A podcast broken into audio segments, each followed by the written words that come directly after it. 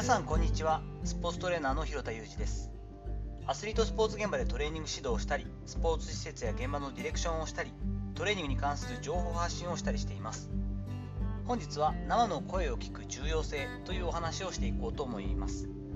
昨日水曜日のことですが立ち流コンディショニングジムというジムをですね立ち上げた時のその時代からの仲間とですね3年ぶりにランチに行きました。錦糸町で待ち合わせしてですねちゃんこ鍋の美味しいところを食べてきてもとっても幸せだったんですけれども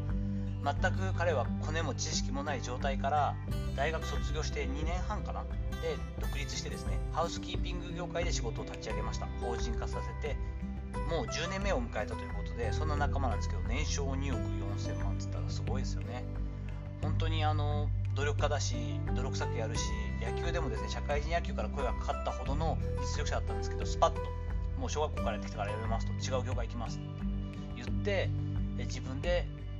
仕事を作っていくってことをやった仲間なんでねやっぱ大いに刺激を受けました。切れ者でもありますけれども何より誠実で、まあ、あの仲間を裏切らない。本当に小学校中学校高校大学とキャプテンをずっとやっていたような人間なのでだいぶ年下なんですけれどもやっぱ学ぶことばかりでですねやっぱこういった仲間と一緒にこう刺激を受け合いながら高めていきたいなというふうに感じまたですね昨日水曜日から、えっと、セミナーに参加していただいた方たちとの希望者に関しては30分オンラインの個人相談というのをスタートさせています。結果的にですね21名という20名を超える人とワンオンワンで30分ほどお話をさせていただくことになりまして本日もですね8名いらっしゃってあとここから1名いらっしゃるんですけれども結構声がガラガラにはなってくるものですが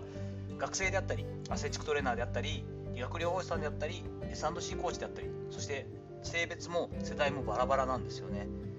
やっぱりそれぞれ悩みに格差があるなっていうことも感じますしたくさん情報があるのに本当に知りたいリアルを誰に聞いていいか悩んでいるという共通語があることもよく分かりました。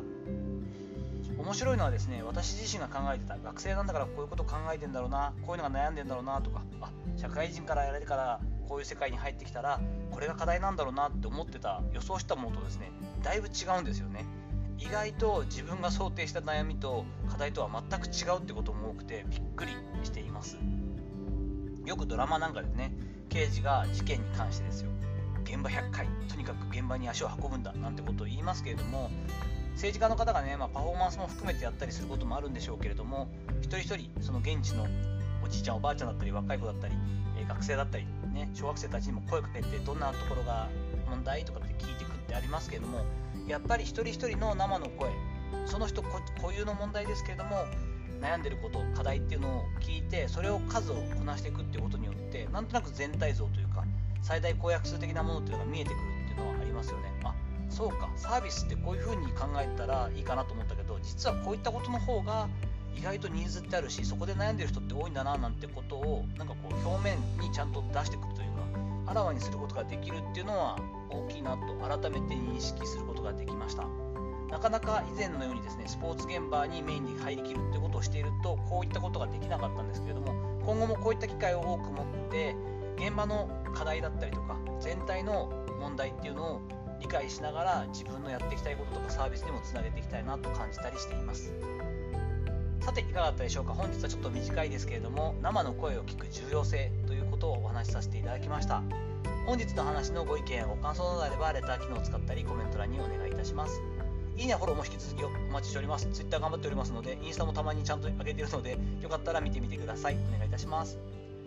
本日も最後までお聴きいただきありがとうございました。この後も充実した時間をお過ごしください。